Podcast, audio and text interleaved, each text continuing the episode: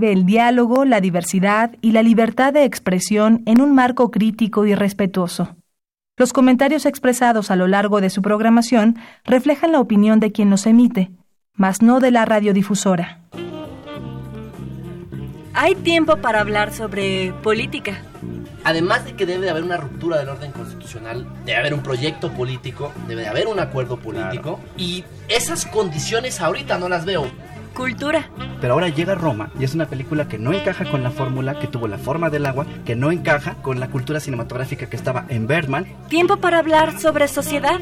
En el caso particular de la marihuana es un error histórico el haberla prohibido. Fue fundamentado en mentiras. Economía. Un barril de petróleo te sale en 20 dólares y lo puedes vender a 100. La cantidad de, de ingreso que recibe el gobierno es gigante. Pero ese dinero se iba para corrupción. Tiempo para opinar y discutir sobre aquello que nos concierne como ciudadanos. Esto es Tiempo de Análisis, coproducción entre Radio UNAM y la Facultad de Ciencias Políticas y Sociales. Porque hay tiempo para todo, esto es Tiempo de Análisis. Grupos de odio en Estados Unidos. Después de terminada la Guerra de Secesión en 1865, y a pesar de que la esclavitud fuera abolida dentro de Estados Unidos, los estigmas y algunas de las viejas prácticas siguieron, dando pie a que grupos supremacistas y de odio se abrieran paso entre la sociedad estadounidense, ganando a lo largo de su historia, y aún más en los últimos años, cada vez más adeptos. Así, partiendo de este contexto y para propósito de esta nota, el Southern Poverty Law Center define los grupos de odio como una organización que, con base en las declaraciones de sus líderes o sus actividades, tienen creencias o prácticas que atacan o difaman a toda una clase de personas, generalmente por sus características inmutables. Asimismo, se entiende a un grupo como una entidad que tiene un proceso mediante el cual los seguidores se identifican a sí mismos como parte de este. Esto puede implicar donar, pagar cuotas de membresía o participar en actividades como reuniones y mítines.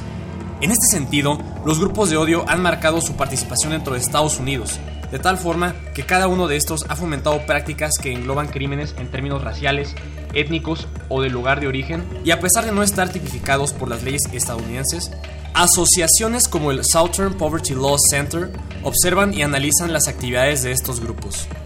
Discursos nacionalistas e intolerantes como el utilizado por el actual presidente de Estados Unidos, Donald Trump, desde su campaña presidencial han propiciado no solo el surgimiento de nuevos grupos de odio, sino la normalización de las acciones intolerantes ya existentes, que a su vez se han podido mostrar ante el pueblo estadounidense con mayor cotidianidad. De acuerdo a los datos del Federal Bureau of Investigation, Buró Federal de Investigación en español y FBI por sus siglas en inglés, la cifra de crímenes de odio en 2017 ascendió a 7.175, lo cual significa un aumento importante al obtenido en 2016, que fue de 6.121, lo cual representa un 17%.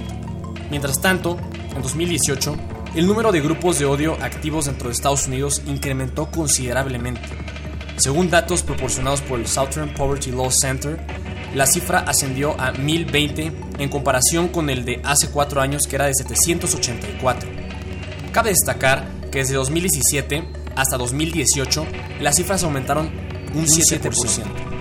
Los estados encontrados con un mayor número de grupos de odio en general fueron Florida, con un total de 9 grupos, California con 11 y Texas con 7, mientras que los estados con menor cantidad de grupos encontrados fueron Wisconsin, Alabama y Kentucky. También se encuentran los crímenes de odio hacia la comunidad latina, la cual aumentó considerablemente tras la llegada de Trump a la Casa Blanca. En este tenor, retomando los ideólogos como Samuel Huntington en su ensayo clásico The Hispanic Challenge, reconoce que parte del llamado problema mexicano proviene de la incapacidad para asimilarse a los valores de la sociedad estadounidense. Estos elementos se mezclan con otros dentro del espectro ideológico, donde se puede encontrar el pensamiento de los supremacistas blancos, los cuales, por un lado, creen que la llamada raza aria y pura de Estados Unidos es la que debería prevalecer por sobre todas las demás.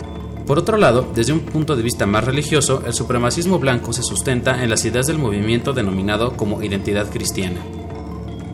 En suma, podemos observar que la migración latina ha sido objeto de discordia en la relación binacional México-Estados Unidos, exacerbándose de nuevo en los últimos años. Por ello, es importante tratar de discernir entre los distintos grupos de odio, ya que cada uno de los 1020 listados por Southern Poverty Law Center tienen a priori fines distintos y marcos de acción diferentes. No obstante, visualizar las dinámicas de dichos grupos permiten que la relación binacional entre ambos países trabaje en pro de soluciones eficaces que atiendan no solo el problema migratorio, sino los crímenes de odio a los que se enfrenta toda la comunidad migrante en ambos lados de la frontera. Manuel Ábalos Ortega y Andrés Cuevas para el Observatorio de la Relación Binacional México-Estados Unidos y Tiempo de Análisis. Buenas noches. Les saludamos Mariana Paricio y Adriana Reinaga. Les damos la bienvenida a Tiempo de Análisis, el programa radiofónico de la Facultad de Ciencias Políticas y Sociales de la UNAM. Transmitimos a través del 860 de amplitud modulada y vía internet en www.radiounam.mx. Los teléfonos en cabina son el 55 36 89 89 y la alada sin costo 01800 505 2688. También pueden seguirnos y enviar sus comentarios a nuestras redes sociales, en Twitter, arroba tiempo-análisis y en Facebook, búsquenos como tiempo de análisis. En Instagram, tiempo-análisis. Esta noche vamos a hablar sobre crímenes de odio, específicamente en Estados Unidos, y para ello tenemos dos grandes invitados el doctor Albert Brown Gord, que es el director general de la Casa de la Universidad de California en México, y la doctora Paola Suárez Ávila, investigadora del Centro de Investigaciones sobre América del Norte, CISAN de la UNAM. Pues muchísimas gracias por acompañarnos, eh, Paola Alert. Muchísimas gracias, por, la invitación. pues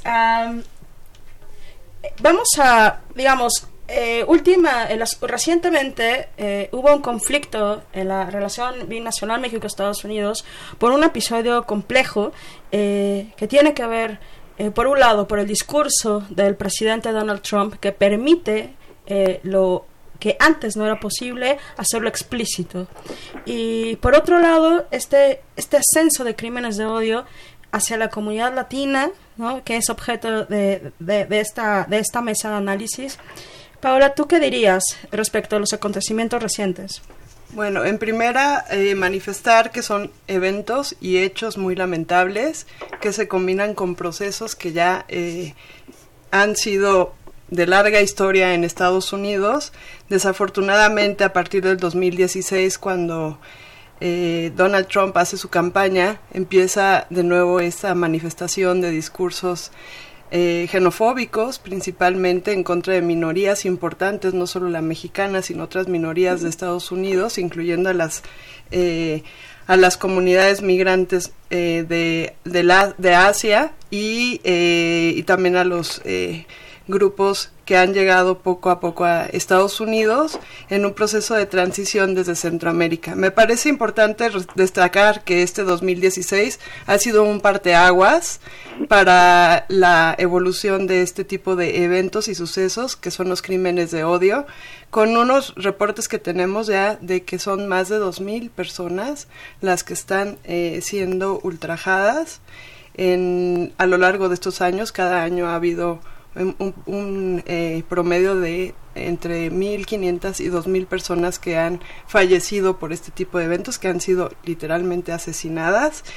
Y eh, bueno, esto nos pone en un, en un panorama muy distinto, aparte de la comunidad mexicana, eh, que se ha pronunciado después de estos eventos desafortunados en El Paso hemos visto que la, que la reacción a nivel internacional, sobre todo con la solidaridad que podemos tener con otros países de Latinoamérica, pues han manifestado que de verdad hay un, una emergencia en cuanto a este tipo de violencia en Estados Unidos que ya se, se vuelve algo constante.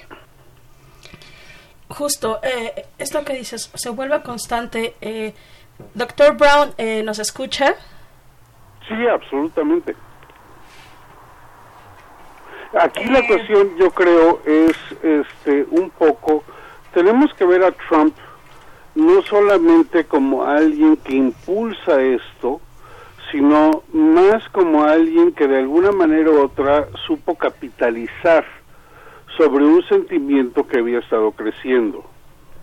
Este, eh, los ultrajes de los cuales habla Paola, que son muy ciertos, van desde asesinato, pero también son muchas veces este, gente eh, agrediendo a personas que están hablando español, aunque sean ciudadanos americanos o, aunque sean este, residentes eh, residentes legales de los Estados Unidos, simplemente por el hablar el español. Aquí la cuestión, una, es de dónde viene ese ánimo y existía antes de Trump. Dos, después de Trump, ¿qué es lo que está pasando? Yo creo que el problema con el señor Trump, más que nada, es que normaliza este tipo de discurso y permite a las personas que antes pensaban que, bueno, pues esto no se decía eh, entre la gente decente, pues si lo está diciendo el presidente, entonces este, está bien, ¿ya? Eh, pero la realidad es que si es un discurso, es un discurso muy divisivo, es un discurso eh, verdaderamente ingeniado o diseñado para crear miedo entre eh, los votantes de la base de Trump.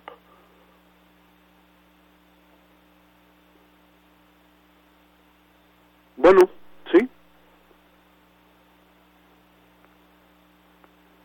Perdón, ¿me escuchan?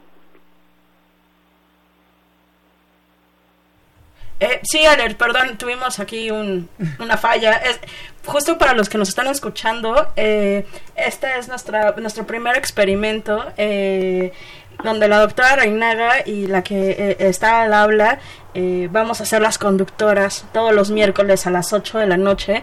Y justo, Alert, tú eres nuestro primer em, nuestro primer entrevistado, eh, los que nos están escuchando, Albert, eh, está siendo muy generoso con nosotros. Él estaba de vacaciones en Nueva York. Eh, entonces, eres un padrino nuestro, Albert. Ah, y eso fue parte de la cuestión novedosa, pero ahora sí te escuchamos. Este, sí, digo, aquí la cuestión es un poco, este, es cierto que la situación se está recrudeciendo. Creo que Trump, el genio de Trump, un poco el genio tal vez malvado de Trump, eh, del presidente Trump, fue entender cuáles son los miedos de esta clase de personas y este y verdaderamente darles voz.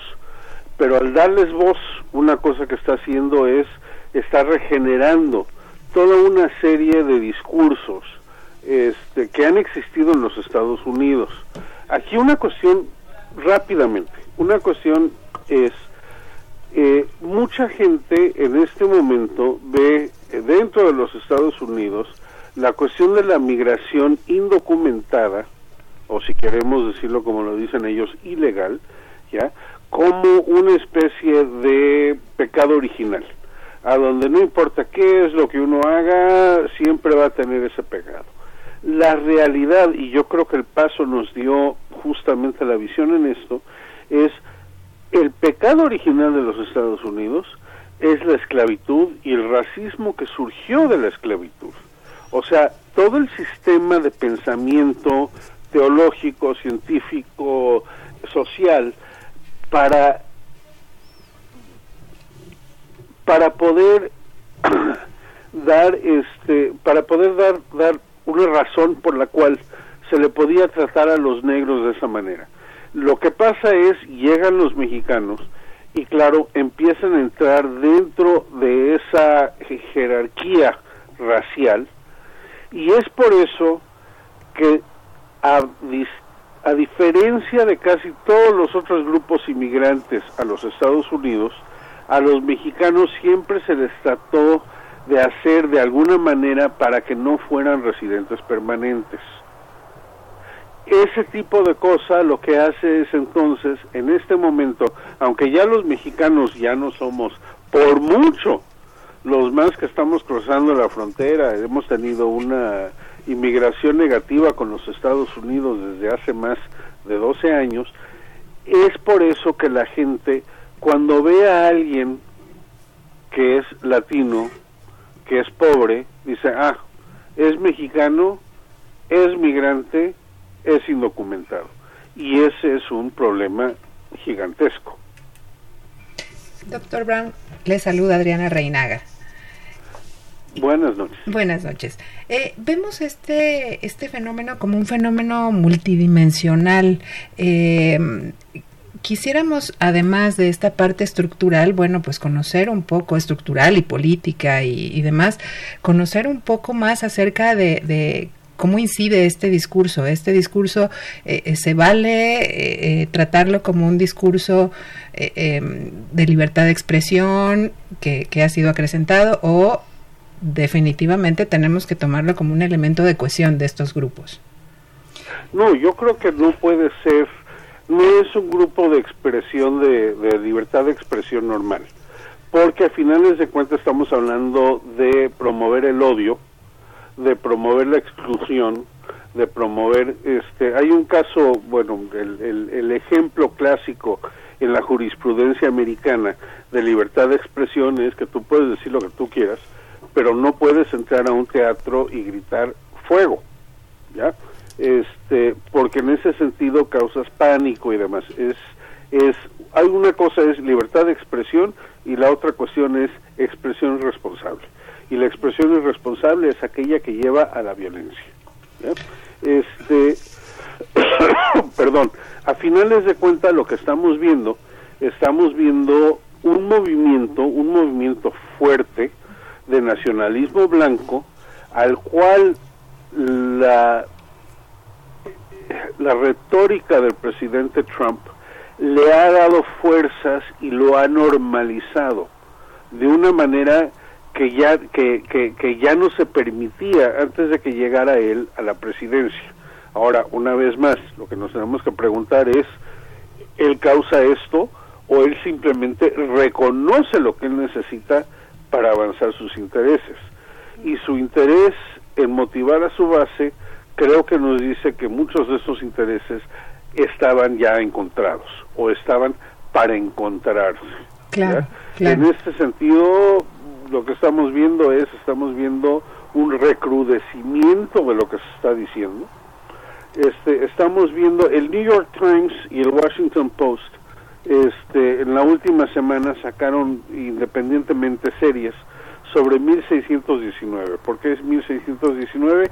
Porque es la fecha en cual llegan los primeros esclavos africanos este, a lo que es ahora los Estados Unidos. Sí.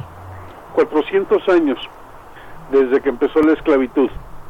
La esclavitud duró más de 200 años, hasta 1865 por 100 años más los afroamericanos y también, cabe decirlo, los asiático-americanos o los mexicoamericanos estaban excluidos eh, de todos los derechos que tenía un ciudadano americano.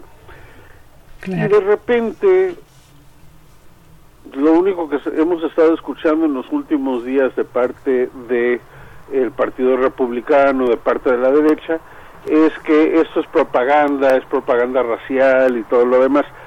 No era propaganda racial cuando estaban diciendo que sí podían hacer este, demostraciones a favor de la confederación, de, de, los este, monumentos eh, de los rebeldes de, de, la guerra civil, pero ahora sí es, es este, no se vale. Entonces aquí la cuestión es de qué estamos hablando, cómo lo estamos hablando, este, cuál es la historia y cuál es la historia que se va a escoger en los Estados Unidos.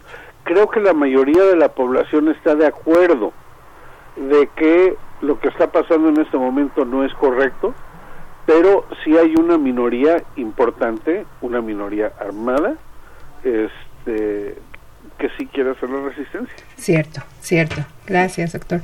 Doctora Suárez. Sí, me parece importante destacar que, eh, bueno, sí hay un grupo importante de, estadounidenses que se han manifestado por medio de organizaciones en contra de estos crímenes de odio, no exclusivos de la comunidad mexicano-americana, eh, sino también, como ya mencionaba Alert, eh, de la comunidad afroamericana y también de los asiático-americanos. En cuanto a la cómo reproducir este tipo de procesos que hemos visto, al correr del tiempo, 1965 es un, un, periodo importante para Estados Unidos cuando se firma el Act de Civil Rights, el Acta de los Derechos Civiles, que empieza una nueva era para, para los Estados Unidos. Es eh, una época en la que se discute hace 55 años estos nuevos derechos a nuevas minorías y, una nueva, un nuevo tipo de ciudadanía, sobre todo a afroamericanos, mexicanoamericanos y otras comunidades que han sido discriminadas históricamente en Estados Unidos. 1965, que ahora se se, bueno, que ya han habido varias conmemoraciones sobre esta época, pero estamos después de 55 años pensando y preguntándonos cuáles son esos derechos civiles que tienen los estadounidenses y también los migrantes que llegan a Estados Unidos. Todos somos sujetos de derechos humanos, eh, por, por, por, cierto, y eh, el Acta de Derechos eh, Civiles amplía tanto esta capacidad de derechos de la libertad de expresión como otro tipo de libertades que han sido utilizadas desde hace 55 años. Hay grupos eh, que en, esta, en este proceso histórico no han asimilado esta nueva época democrática de Estados Unidos y que han tenido que eh, pues modificar eh, sus formas de comunicarse y sobre todo de, de relacionarse con otras comunidades. Considero que no es que muchos de estos grupos ahora se manifiestan nuevamente cuando ven la oportunidad con Donald Trump de, eh, de resaltar que básicamente los grupos eh, blancos fueron los que desarrollaron esta democracia en Estados Unidos, lo cual es completamente eh, falso, sino que ha sido una democracia que se ha construido con base en el trabajo político y también en la civilidad y el civismo de muchos grupos como pueden ser los migrantes mexicanos. Justo tomando los argumentos tanto de Alert como de Paola, yo quiero poner en, la mesa algo que es un poco escabroso. Hemos hablado de derechos, de ciudadanía y de democracia. Y justo este, eh, estas expresiones de crímenes de odio tienen que ver con el control de la venta de armas en Estados Unidos. O sea, sí o sí, cuando hablamos de crímenes de odio, hay que, hay que poner también en la mesa de debate ¿Y qué pasa con el derecho, la libertad que tiene el pueblo estadounidense para armarse y para utilizarlo en la legítima defensa? Eso es lo que eso significa para, para estos grupos. Eh, la semana pasada eh, se estaba discutiendo la posibilidad de eh, endurecer un poco más estas leyes y tal parece que el cabildeo, el lobbying de esta asociación puso eh, muy rápido a Donald Trump sobre la posibilidad de que no sería muy bueno rumbo a su carrera de reelección. Alert, ¿qué piensas sobre esto? Bueno, la realidad es que hace más de cinco años entró un loco a una escuela primaria y mató a veintitantos niños, veintitantos niños de seis, siete años. Y todo el mundo dijo, este se la acabóse, las cosas tienen que cambiar y nada cambió. Este, hace menos de un año, un tipo en Las Vegas mató a quién sabe cuántas personas. Este, una de las cosas que hemos visto en, los, en la última semana es lo del paso con su conexión al nacionalismo blanco, una conexión muy clara, ¿ya? Este, y lo de Dayton, que pasa básicamente tres, cuatro, cinco horas después, pero donde una persona está disparando menos de un minuto antes de que llegue la policía y lo mate, y de todos modos llega a matar a 10 personas y herir a 20 más. Y todo eso porque tenía no solamente un rifle de alta eh, capacidad, sino que también los tambores de, o sea, la, tenía los, los cartuchos necesarios para poder hacer eso. Entonces, de alguna manera u otra, en, la última, en las últimas dos semanas ha surgido en los Estados Unidos un nuevo tipo de discurso que es no solamente el discurso sobre, ay, bueno, pues tenemos que hacer algo, eso es como, pero eh, a, donde la gente dice, bueno, en realidad, a ver, estamos hablando de las armas, la necesidad de tener armas, ¿para qué? Este, para sublevarte contra el gobierno no es necesariamente lo que queremos. Tú dices que quieres armas para cazar, pues eh, un cartucho de 100 balas no es lo que necesitas para cazar un venado. Este, Entonces empieza a haber un movimiento, creo que sí es un movimiento verdadero, empiezan a llegar cosas, eh, se están juntando muchas cosas. Se está juntando la fatiga en contra de Trump, se está, este, esta es la tercera o cuarta vez que hay una matanza así, que Trump dice, sí, vamos a ver cosas importantes acerca de tiempos de espera y demás, y a finales de cuentas siempre pasa lo mismo. Este, la Asociación Nacional de Rifles va a hablar con el presidente y le dice, tú no, tú no puedes decir esto. Y no lo dice, a finales de cuentas. Entonces, ya como que la gente ya está descontando todo esto y está se están juntando varias cosas y creo que si hay empieza a haber una verdadera esperanza dentro de los Estados Unidos que ya hay un cansancio tal que dicen, bueno, ya tenemos que cambiar algo. Esta no es una forma de vivir, no importa lo que diga la Constitución o lo que digan los conservadores que la Constitución dice. Y al no ser eh, efectivamente esta cuestión de eh, disminuir el derecho o de plano cesarlo, ¿cómo le damos voz a ese cansancio o ese hartazgo, Paula?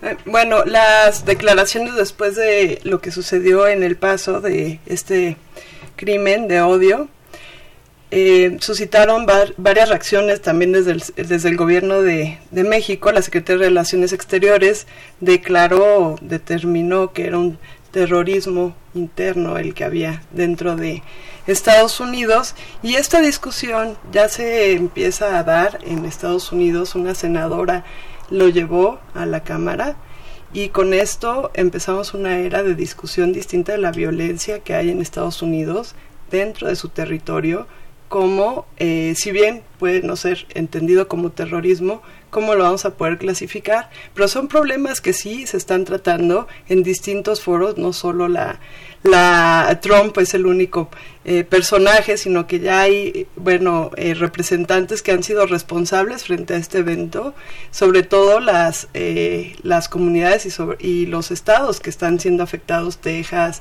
Arkansas, los países, los estados que son fronterizos, que han tenido que dar respuestas inmediatas a un problema.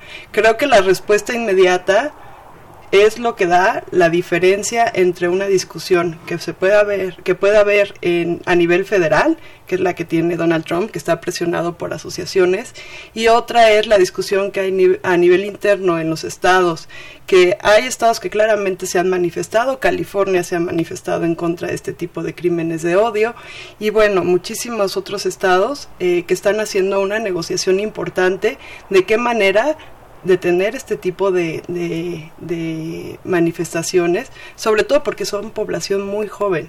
Son jóvenes los que están haciendo este tipo de acciones, convencidos de que ellos, eh, bueno, tienen una misión eh, y deben de, eh, pues, de ejecutar un plan que es completamente este, fuera de toda regulación, norma y libertad que pueda haber, eh, que debe ser castigado, muy castigado. Claro, yo no sé si, si tú coincidas. Que, hay dos puntos importantes. Sí. Hablando de los estados, el primero es que uno, algo que fue un verdadero parteaguas, fue que el gobernador republicano de Ohio, cuando salió en Dayton para hablar después de la matanza en Dayton, eh, habló tres minutos antes de que alguien empezara a gritar do something, haz algo. Y ese grito lo tomó todas las personas que estaban presentes y básicamente acabaron corriéndolo del podio, ¿ya? Haz algo, haz algo. Y este es un gobernador que acaba de ser electo hace pues nueve meses. Este Doctor Urán, eso creo que verdaderamente fue un parteaguas. Y el segundo es lo que dice Paola de los jóvenes, es absolutamente correcto. Los jóvenes que sobrevivieron la matanza en Parkland, en Florida, acaban de sacar una plataforma de reformas que están pidiendo que todos los candidatos firmen. Y es una serie de reformas importantes. Esta idea de participación me parece eh, de verdad muy interesante y no sé si estés de acuerdo, pero retomamos justo esta parte después de escuchar una, una segunda cápsula que tenemos, si están de acuerdo. Gracias. Avalanche. El enemigo es un ser peligroso, la antítesis de nuestras ideologías, motivaciones y metas. Es muy fácil de comprender quién en este mundo es nuestro enemigo al causarnos dolor, al estar presente como un obstáculo. Sin embargo, las apariencias engañan y puede que lo que es realmente no es. En Metal Gear Solid 3 Snake Eater existe un personaje conocido como The Boss. Ella era la mejor soldado de los Estados Unidos, que traicionó a su nación para unirse a la Unión Soviética en la época de la Guerra Fría su alumno, Naked Snake, fue encargado con la tarea de destruir el armamento secreto nuclear y matar a Voss, quien logró defenderse en tres ocasiones lastimando de gravedad a Snake. Al final, en un campo de flores, Voss revela que en Snake encontró a una persona en quien confiar, a alguien en quien convertir en un soldado y lo más importante, a alguien en quien transmitir la importancia de la lealtad Irónicamente, la misión de Voss era infiltrarse en la Unión Soviética como traidora de su propia nación y facilitar la misión de su pupilo mientras recupera el legado de los filósofos para bien de los Estados Unidos. Hecho esto, ella queda como una traidora para los soviéticos y para los estadounidenses. Jamás iba a gozar de algún tipo de recompensa y su misión no le permitiría continuar con vida. Tenía que renunciar a todo para conseguir la victoria Tenía que volverse el enemigo del mundo para poder cumplir su deber como soldado siguiendo su propio camino. Ella fue nuestra enemiga al final del juego y fue quien nos enseñó que vivir es ser leal a uno mismo, a sus ideales, lo que a su vez puede traerte enemigos. Pero, ¿qué es el enemigo entonces? Si lo que alguien hace en apariencia es malo, resulta bueno y viceversa. Esa es la reflexión. Para tiempo de análisis, soy Hetzaí Velasco. ¿Alguna vez has pensado que nuestro sistema inmunológico funciona de una forma que la sociedad podría imitar? Sí, te explico. El sistema inmunológico es el encargado de estar siempre alerta para detectar y atacar a cualquier agente infeccioso externo antes de que haga daño. En cada país se han creado instituciones con fines parecidos, donde lo ideal es garantizar la protección de los ciudadanos. Sin embargo, las personas no nos regimos por patrones tan exactos como el cuerpo humano, el cual funciona siempre así a menos que exista alguna anomalía.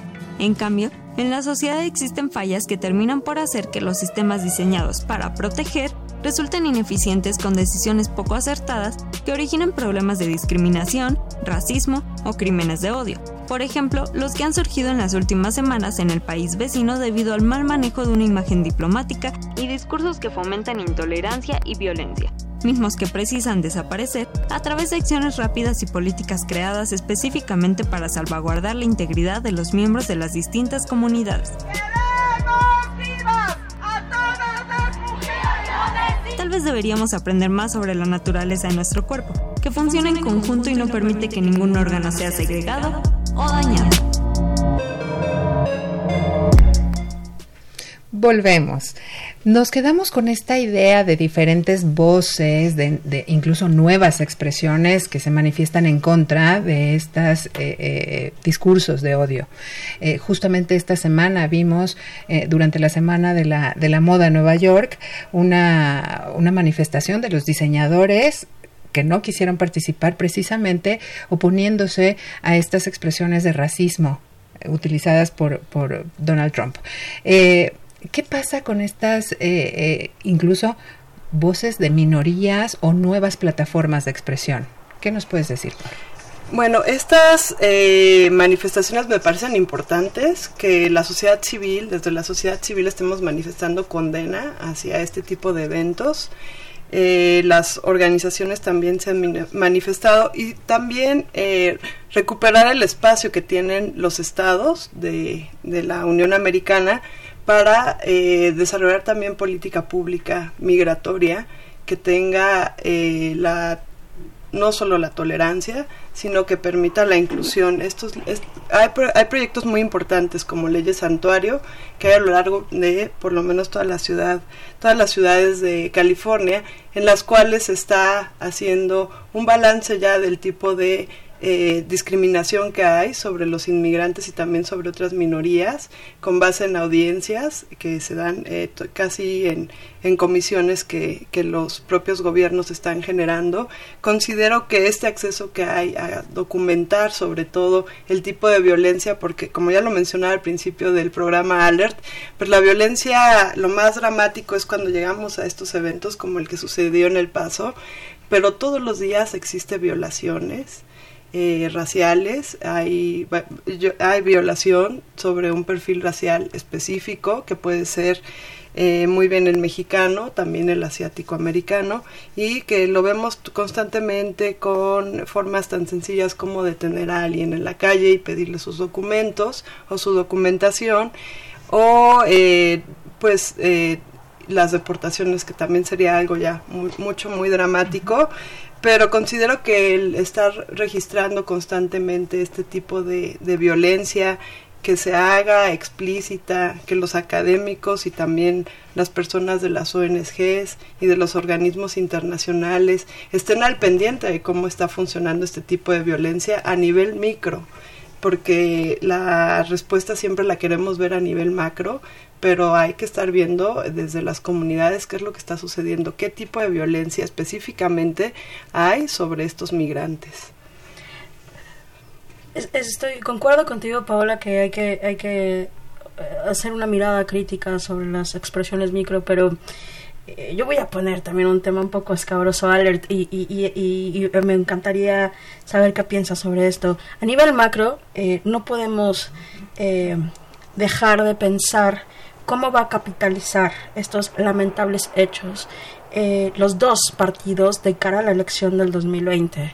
Eh, tenemos todavía no una serie de, debates del Partido Demócrata. Muchos de ellos han, de, los contendientes que siguen, eh, han mostrado algunos una expresión un poco más fuerte, unos más tibia. Eh, y por otro lado, Donald Trump también lanza una nueva política con el Green Card para hacer mucho más eh, duros los, las solicitudes y la aprobación para la ciudadanía, ciudadanía de Estados Unidos. Y todo esto está en el marco de las elecciones del 2020. ¿Qué piensas al respecto, Alert? Bueno, creo que ha quedado bastante claro que la estrategia de Donald Trump es no es expander su base, sino motivar la base que tiene, pensando que eso va a ser suficiente para sobrellevar cualquier eh, eh, cualquier obstáculo. La realidad es, y eso es algo que sí tenemos que tener en mente, hay una diferencia demográfica muy marcada generacionalmente. En este momento, la base de Donald Trump, más que nada, son sobre todo blancos, pero también sobre todo blancos más allá de cierta edad. Una de las realidades de los Estados Unidos es que en diferentes edades los Estados Unidos es más y más y más diverso y una de las cosas que estamos viendo es la renuencia de ciertas partes de la sociedad, o sea, le hace la gente de más de 55 años, a que esté cambiando su país. La realidad es que sí le está cambiando. La realidad es que de los votantes de Trump del 2016 al 2020 van a haber menos van a haber más de 4 millones personas menos que pueden votar por él porque ya se murieron. Y al mismo tiempo de los jóvenes que son multirraciales, que son más diversos, este, ese número está creciendo impresionantemente. Ahora, hasta hace poco los jóvenes no votaban y la gente mayor sí votaba. Eso es una generalidad, este, pero hemos visto que en el 2018, por ejemplo, los jóvenes votaron mucho más que este, habían votado antes. Entonces eso da cierta idea de que este si bien los votantes de Donald Trump es la gente que más vota, también es la gente más grande y esos números están decreciendo. Este es un cambio no solamente demográfico, es un cambio generacional. Y esto es lo que estamos viendo. La estrategia de Donald Trump funcionó en el 2016 porque pudo traer a muchos votantes que generalmente no participaban, o sea, los blancos menos educados, este, y también bastantes de los más educados, pero que este, generalmente se abstenían y en este caso salieron a votar por él. El problema en el 2020 es que si bien los republicanos eran los que estaban motivados para votar en el 2016, los demócratas están aún más motivados, o las personas por lo menos anti-Trump están aún más motivadas para votar el 2020.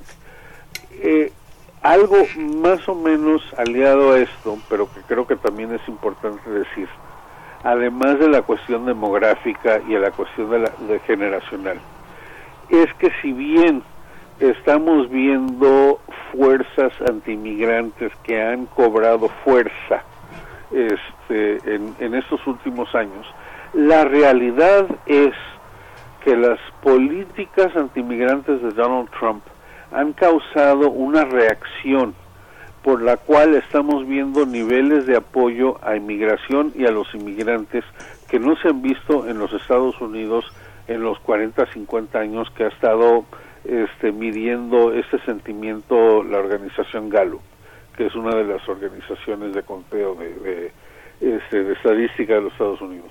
Este, y en, muchas otras encuestas estamos viendo cuestiones semejantes, no solamente a través de la cuestión de migración, sino también en un sentido de este amistad o, o enmimidad racial, los americanos se están convirtiendo más por migrantes, menos racistas, más a favor del libre comercio en reacción a lo que está haciendo Donald Trump.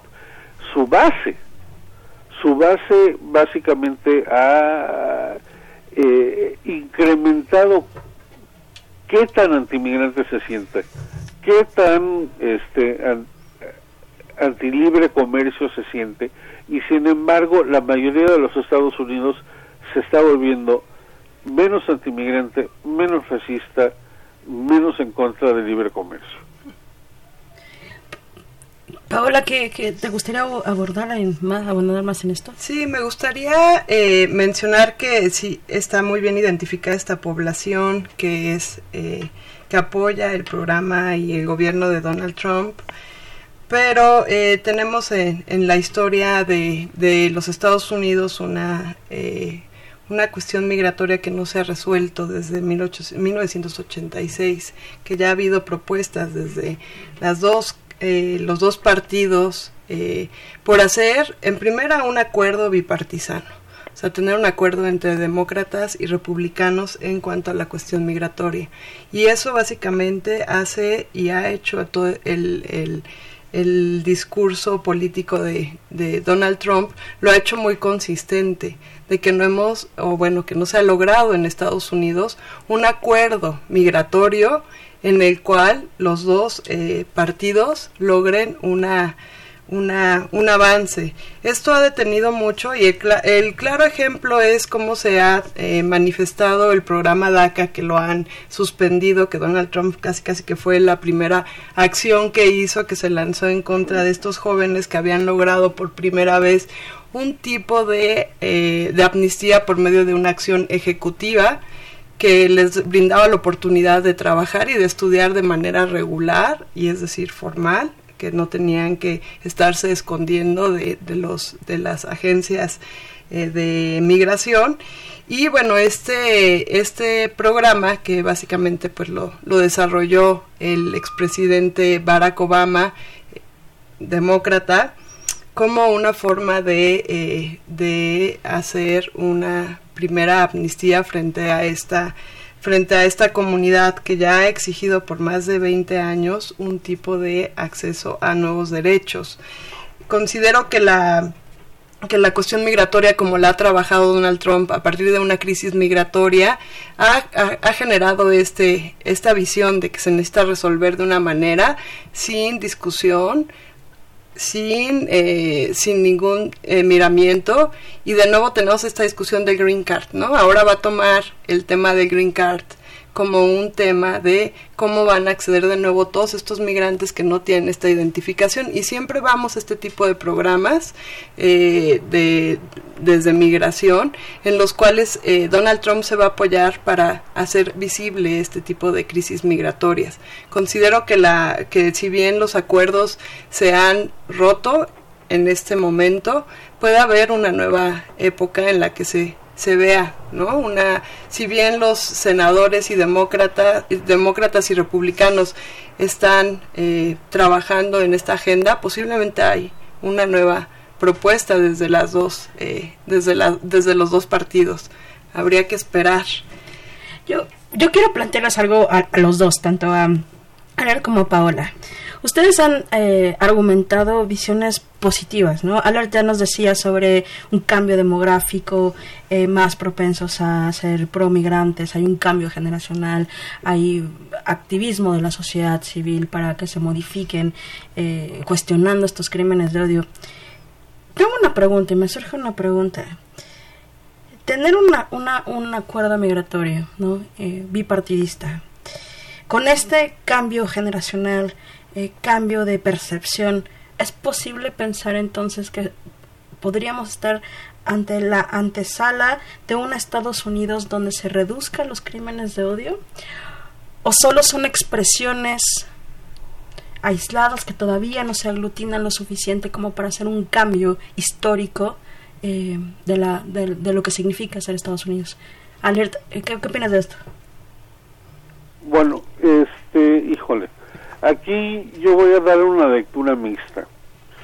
Yo creo que la sociedad en general está lista para eh, un movimiento hacia adelante en la cuestión migratoria. Eh, parte de lo que ha estado pasando es en los Estados Unidos, los partidos se han polarizado más y más, la población por ende también se ha polarizado. La realidad de la migración es que entre los demócratas y entre los republicanos siempre había este un grupo a favor de los inmigrantes y un grupo en contra de los inmigrantes. Para los republicanos, que eran los el, partido de los negocios, era pues obviamente los negocios querían más inmigrantes, más trabajadores inmigrantes, mientras que los conservadores sociales eran los que querían este, este, limitar la migración. Dentro de los demócratas, por su parte, era un poco lo opuesto. Los trabajadores, que eran más que nada sindicalizados, estaban en contra de la migración porque no querían este, la competencia y la parte cultural de los demócratas que era más abierta, más este, diversa, multicultural, estaba a favor de migración.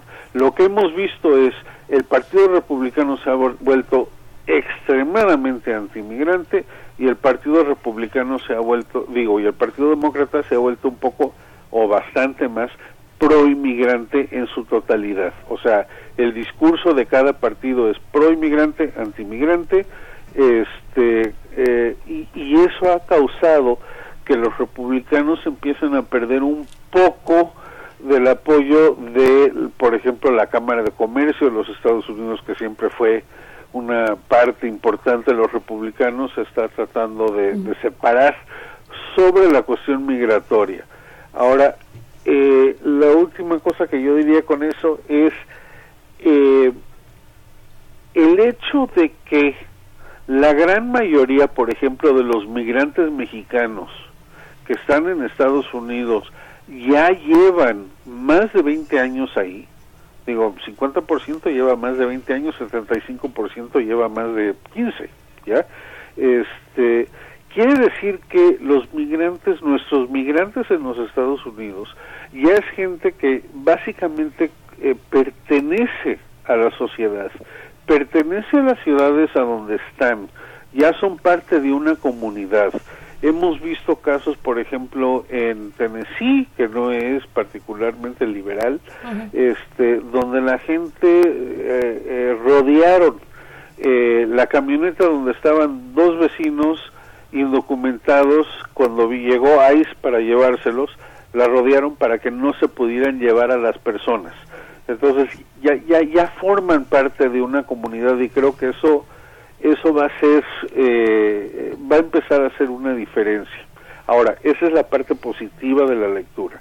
La parte negativa de la lectura es que yo creo que la radicalización de los nacionalistas blancos se está llevando a cabo a través del internet, a través de figuras eh, de, la parte oscura, que eh, para mí se empieza a asemejar muchísimo a la radicalización que estábamos hablando de los islamistas hace 5, 6, 10 años. ¿ya? Entonces, yo creo que de alguna manera u otra, el, el, el, la parte dura de la resistencia blanca eh, puede llegar a ser mucho peor antes de que se mejore. Ya, sí, sí, sí, tienes razón. Eh, es, eso, eso, hay que tomarlo en cuenta. Eh, Paola.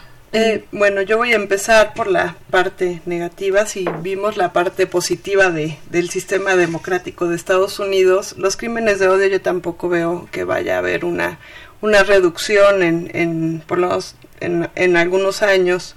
Eh, esto se ha manifestado en Estados Unidos, tenemos grandes manifestaciones eh, en contra de este tipo de crímenes de odio, por ejemplo las que hubo en Ferguson y también las que hubo en Oakland después de que asesinaron a chicos mm. afroamericanos.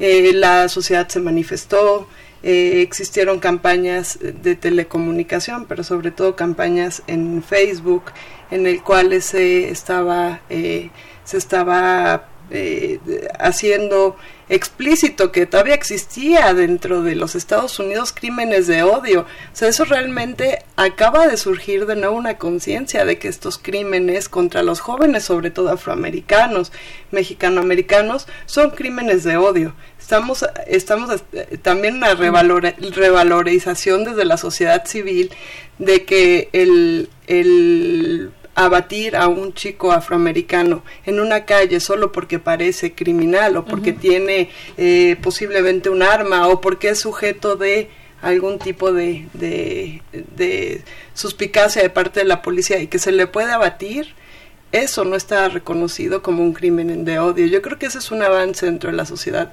estadounidense si lo vemos desde la parte pues tú dirías positiva, pero yo no creo que sea positiva, es solo que ya se le está poniendo el nombre a algo, ¿no? Antes no había un reconocimiento, los derechos civiles dan y otorgan esta posibilidad de que la gente denuncie directamente qué es lo que está pasando. Antes no se hablaba de esto. En cuanto a lo que eh, sucedió en El Paso y también lo que sucede con los eh, mexicanos, yo creo que el discurso es mucho más reducido y no ha habido comunidades que se han logrado expresar todavía de una manera directa con otros eh, grupos eh, estadounidenses. Si bien los supremacistas eh, blancos van a negar este tipo de crímenes de odio porque su razón y su lógica no es precisamente el el asesinar de esta manera, sino que tienen un objetivo, el, que, también lo menciona eh, Alert, ¿no? Se vuelven radicales frente a tipos de, de, manifestaciones. Entonces, ¿cómo hacer este discurso visible? Yo creo que ahí está lo importante, cuando uno determina que tal tipo de acción sí es un crimen de odio no dejarlo pasar. Y justo antes de darte la palabra, Adriana, justo por eso le ponen un nombre, ¿no? Terrorismo, terrorismo eh, doméstico, que parece que, que, cuando uno escucha eso parece que es que no necesariamente se expresa así, pero tomando en consideración esta visión positiva que yo que, que ustedes me, que, reflejaron un poco pero también la parte negativa al menos tiene un nombre al menos sabemos que existe y eso es un gran paso eh, Adriana Pues a mí me, me, resultaría muy interesante conocer la opinión de nuestros invitados, así en los últimos tres minutos que nos quedan, eh, sobre cuál ha sido la posición de México al respecto, precisamente, aunque se calificó de terrorismo doméstico y demás, y ahora México está exigiendo justo la posibilidad de traer al agresor para ser juzgado en territorio mexicano. Y me parece que es una reacción que no habíamos visto con anterioridad en otros gobiernos. ¿Cuál es la opinión? Para mí es una eh, postura justa. El gobierno está buscando la manera de que estos crímenes sean representados ya como terrorismo dentro de Estados Unidos en contra de una población específicamente mexicana. Hay que hablar las cosas como son. Creo que no ha habido eh, no ha habido una manera de ocultar o maquillar esta realidad que estamos viviendo. Desde la Secretaría de Relaciones Exteriores han hecho manifestaciones de que se necesita mejorar los canales de comunicación entre el gobierno de México y el gobierno de Estados Unidos para reducir este tipo de violencia. Si bien en Estados Unidos se están marcando algunos territorios en México que son eh, de alta violencia, de repente los mexicanos también tenemos este mapa donde no vamos a poder entrar a Estados Unidos. Considero que son, eh, no son respuestas, sino considero que se está observando la realidad desde una perspectiva urgente, necesaria, frente a fenómenos que, bueno, pues que ya tenemos. Eh, 22 personas que fallecieron desafortunadamente en eventos bastante dramáticos y que se tiene que hacer una vigilancia desde el Estado mexicano y una condena importante de que este tipo de eventos no pueden volver a suceder. Alert, ¿qué, ¿qué, opinas sobre la reacción del, del, Estado mexicano respecto a estos hechos? No, yo creo que fue absolutamente lo que se necesitaba hacer.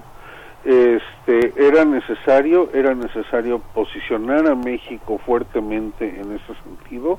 A finales de cuenta más de un tercio de los difuntos eran ciudadanos mexicanos ya este y y, y más importante el, eh, la razón por la cual este señor manejó más de 10 horas este era para contrarrestar la invasión hispana de Texas, por favor. O sea, eso es una ignorancia fundamental eh, de cómo se establece ese estado, ese territorio, para simplemente para empezar. Pero aquí yo diría, este, acabaría un poco con lo siguiente. Creo que fue muy necesario marcar el espacio mexicano.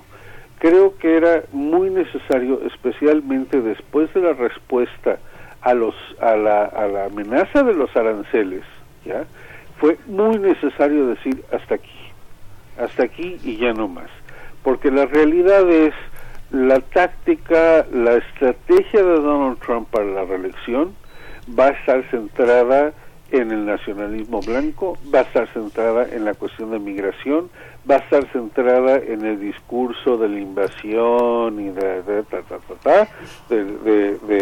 de, esas hordas que vienen del sur.